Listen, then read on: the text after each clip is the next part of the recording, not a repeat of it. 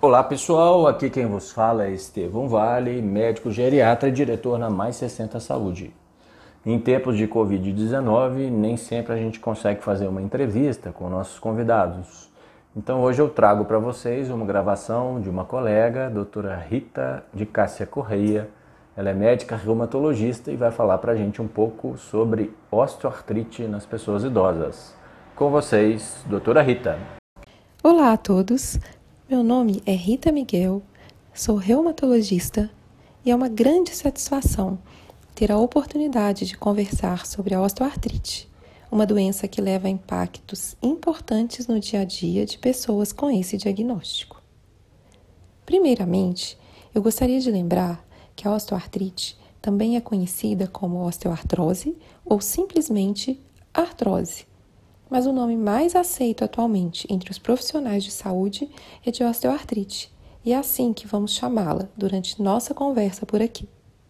Outro aspecto importante é que as articulações mais acometidas pela osteoartrite são os joelhos, os quadris, a coluna e as mãos. Uma das dúvidas mais frequentes é se estamos todos condenados a ter osteoartrite à medida que envelhecemos. E a resposta Felizmente, é não. Embora o envelhecimento seja um dos fatores de risco para o aparecimento da osteoartrite, a prevalência da doença sintomática é muito variável, mas podemos dizer que gira em torno de 10 a 16% da população.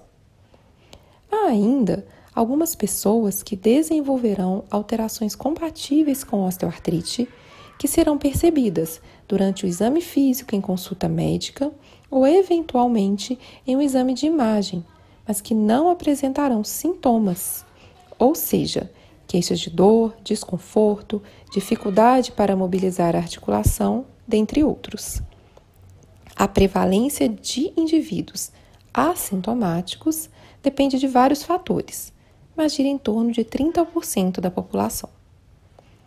E aproveitando que estamos falando em fatores de risco para osteoartrite, eu gostaria de lembrar a todos que a obesidade é um fator de risco importante, não apenas para o aparecimento da doença, mas também para a progressão da mesma. É também importante ressaltarmos que, apesar da doença não acometer todas as pessoas à medida que envelhecemos, a osteoartrite pode levar à redução da mobilidade, aumento no risco de quedas entre idosos, piora do sono, principalmente por causa da dor, dificuldade na realização de atividades de vida diária e, com tudo isso, leva a uma piora na qualidade de vida. Ou seja, é muito importante que seja investigada e diagnosticada o mais precoce possível. E como diagnosticar a doença? Habitualmente, o que leva o indivíduo com osteoartrite a procurar atendimento médico é a queixa de dor articular.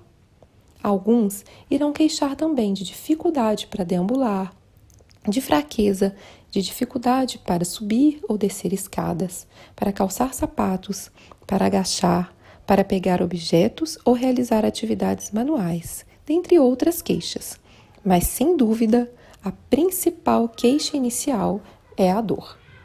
Então, diante de um paciente idoso com dor articular, precisamos sempre avaliar se ele tem osteoartrite, pois dentre as doenças reumáticas é a mais prevalente no idoso. Na maioria das vezes, a história clínica do idoso e as alterações no exame físico das articulações acometidas são suficientes para darmos o diagnóstico. As alterações mais comuns são presença de crepitações, de calor leve e de aumento de volume na articulação.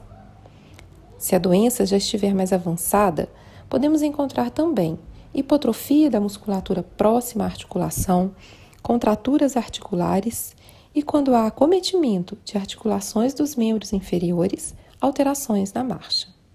Em alguns casos, entretanto, será necessário realizar exames de imagens, como, por exemplo, radiografia ou ressonância magnética. Isso quando não é possível identificar alterações no exame físico ou quando a doença é muito inicial. Uma outra indicação para a realização de exames complementares sejam laboratoriais ou de imagens, é para descartarmos outras doenças que acometem o sistema articular. Lembrando, porém, que outras doenças reumáticas são menos comuns e muitas vezes apresentam acometimento sistêmico. Além disso, geralmente a característica da dor na osteoartrite difere de outras doenças reumáticas. Na osteoartrite, a dor geralmente piora com esforço e melhora com repouso. E já que dissemos que a dor é o principal sintoma, e sabendo quanto ela pode limitar o dia a dia do paciente com osteoartrite, o que recomendar para o paciente com dor?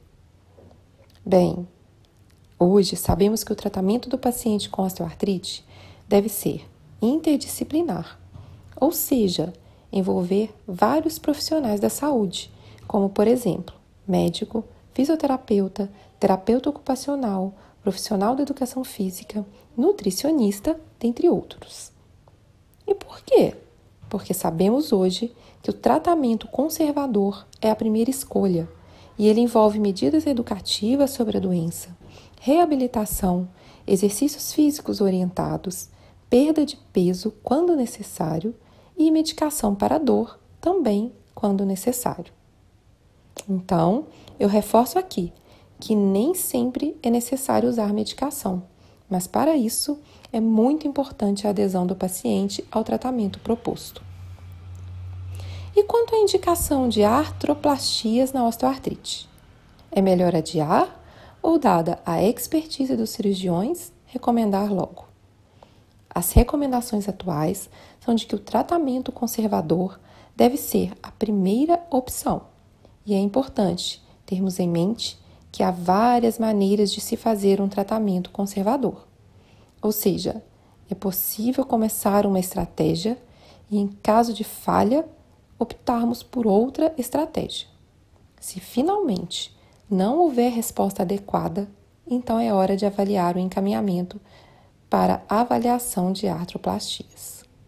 Reforço aqui a importância da adesão ao tratamento conservador para que sejam encaminhados à cirurgia apenas aqueles pacientes que realmente não tiveram resposta. Por fim, eu gostaria, além de agradecer ao Dr. Estevão Vale pela oportunidade de participar desse podcast, de deixar alguns conselhos para os profissionais de saúde diante da pessoa idosa com osteoartrite. Ao fazer um diagnóstico de osteoartrite, inicie o tratamento interdisciplinar o mais precoce possível. Há recomendações muito recentes da OARCE, a Sociedade Internacional de Pesquisa em Osteoartrite, e vale a pena segui-las. Lembrando aqui que é muito importante fazermos uso de exercício físico com orientação, reabilitação, perda de peso e medidas educativas, evitando assim o uso de medicações. Lembrem-se que a osteoartrite piora a qualidade de vida do paciente, aumenta risco de queda, pode piorar o sono e associa-se a comorbidades como obesidade, hipertensão, diabetes, dentre outras. Ou seja, a osteoartrite precisa ser valorizada por todos nós para que nossos pacientes com a doença vivam melhor. Um grande abraço a todos. Esse é o Gericast, um canal de podcast para quem curte geriatria e gerontologia. Aproveite para compartilhar com seu amigo, com sua amiga, com seu colega de trabalho. Deixe seus comentários, deixe suas críticas para a gente estar sempre melhorando esse canal. Um abraço e até a próxima.